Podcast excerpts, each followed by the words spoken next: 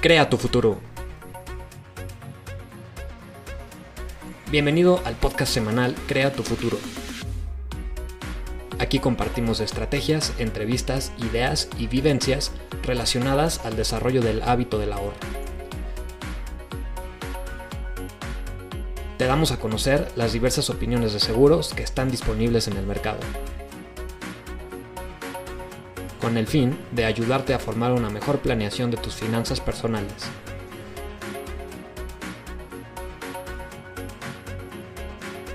Síguenos en las diversas redes sociales, nos encontrarás como Crea tu Futuro.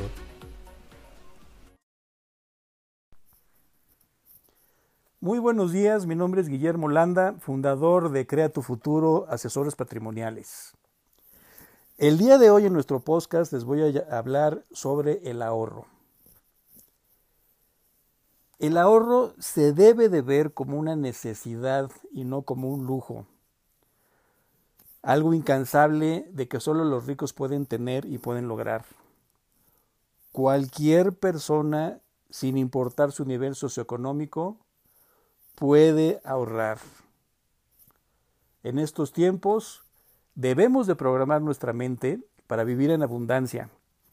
Y entendiéndose por abundancia, eso es el tener el dinero suficiente para poder vivir sin deudas, en plenitud y con tranquilidad. Muchas personas están acostumbradas a vivir al día, es decir, lo que ganan por producto de su trabajo, y su salario se lo gastan completo sin ahorrar absolutamente nada.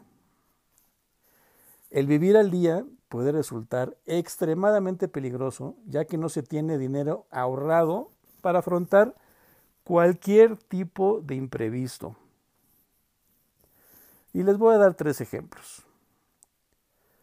Primero, sufrimos algún accidente ya sea leve o grave, pero en cualquiera de estos uno tiene que pagar por medicamentos, por curaciones, por consultas médicas, por algún tratamiento.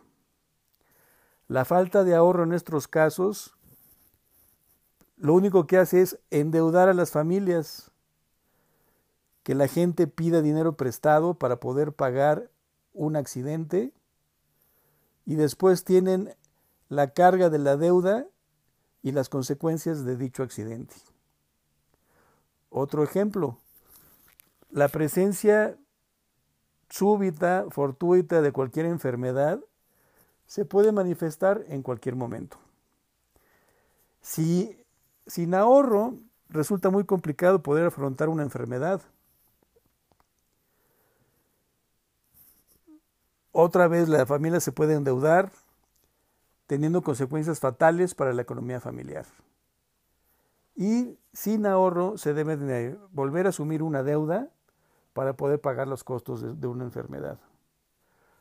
Tercer ejemplo, si tienes un automóvil y tienes un accidente, también ya sea leve o catastrófico, tienes que pagar por la compostura, tienes que pagar por un deducible en caso de que lo tengas asegurado. Y tienes que asumir las consecuencias de lo que sucedió. Si no tienes dinero disponible ahorrado, te tienes que endeudar ya sea por medio de una tarjeta de crédito, por medio de un préstamo personal, un préstamo familiar o algún amigo.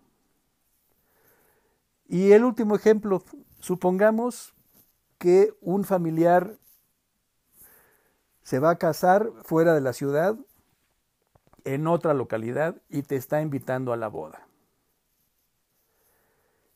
¿Qué harías? Vamos a pensar en tres escenarios. Primero, pues no tienes dinero para poder pagar un viaje, te quedas en casa, no vas a la boda, todos tus familiares van a la boda, pero tú te quedas en casa porque no tienes dinero para poder pagar por un viaje. Otro escenario, tienes que pedir prestado, asumiendo aún más deuda. que vas a ir pagando poco a poco, no tienes posibilidad de hacer nada, estás encajonado aunque vas a ir a la boda. O el tercer escenario, una persona que sí ahorra, decir, claro, qué maravilla, me voy para allá, pago mi viaje, mi traslado, mi hospedaje, los alimentos y además le llevas un regalo a tu familiar sin endeudarte con nadie. ¿Qué escenario te gustó más? ¿A poco no suena bien tener libertad financiera para que puedas afrontar la vida sin preocupaciones? Ahora te digo, el ahorro requiere disciplina, pero créeme que es mucho más fácil de lo que creen el ahorrar al no ahorrar. Muchas personas entran en pánico cuando se les habla del ahorro. La gran mayoría de las personas dice, tengo muchos gastos, por ahora no puedo ahorrar nada. Todo ya lo tengo comprometido. Tal vez más adelante. Y así pueden pasar meses, años e incluso se puede ir toda la vida sin ahorrar, viviendo al día, administrando las deudas, con problemas con las tarjetas de crédito o incluso boletinados en el buró. El buen momento para ahorrar es ahora mismo, no es mañana, es el día de hoy. Debes de quitarte el miedo que solo te paraliza y no te deja actuar.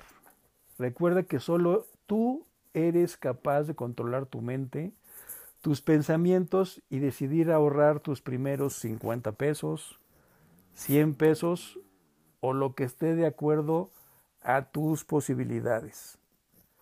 Hay que analizarlo, hay que decidirlo y hay que planearlo. Te voy a poner un ejemplo muy sencillo. La próxima vez que vayas a una tienda a comprar una golosina, un café, un snack, detente. Ve el precio de lo que quieras comprar y decide, ¿me compro esta, esta golosina o ese mismo dinero lo ahorro y no me lo voy a gastar? Con ese simple acto estarás comenzando a ahorrar. Es así de simple. Así es el ahorro. Pequeñas cantidades de dinero que guardas y esas pequeñas cantidades poco a poco van formando un capital que podrás guardar en una cuenta de inversión que ganará intereses. La idea del ahorro es que siempre lo hagas de forma constante. Te acostumbres a ahorrar cantidades pequeñas, semanalmente, mensualmente, pero siempre lo hagas. Te creas a ti mismo el hábito de la abundancia, el hábito del ahorro. Así como todos los días te das un baño, desayunas, te lavas los dientes, te vistes para ir a trabajar, el ahorro es un hábito más. Yo tengo el hábito del ahorro, sé cómo guardar mi dinero, sé cómo irlo juntando poco a poco y hacerlo crecer. En el siguiente podcast les hablaré de cómo comenzar una sólida estrategia para que siempre ahorres, tengas dinero en abundancia y logres tus metas. Soy Guillermo Landa de Crea tu Futuro, asesores patrimoniales. Nos escuchamos la próxima semana. Gracias. Recuerda, el ahorro y los seguros te protegen y protegen lo más valioso de tu vida. Te dan una base firme para alcanzar tus metas y lograr tus más grandes sueños. ¿De qué más va la vida? Crea tu futuro.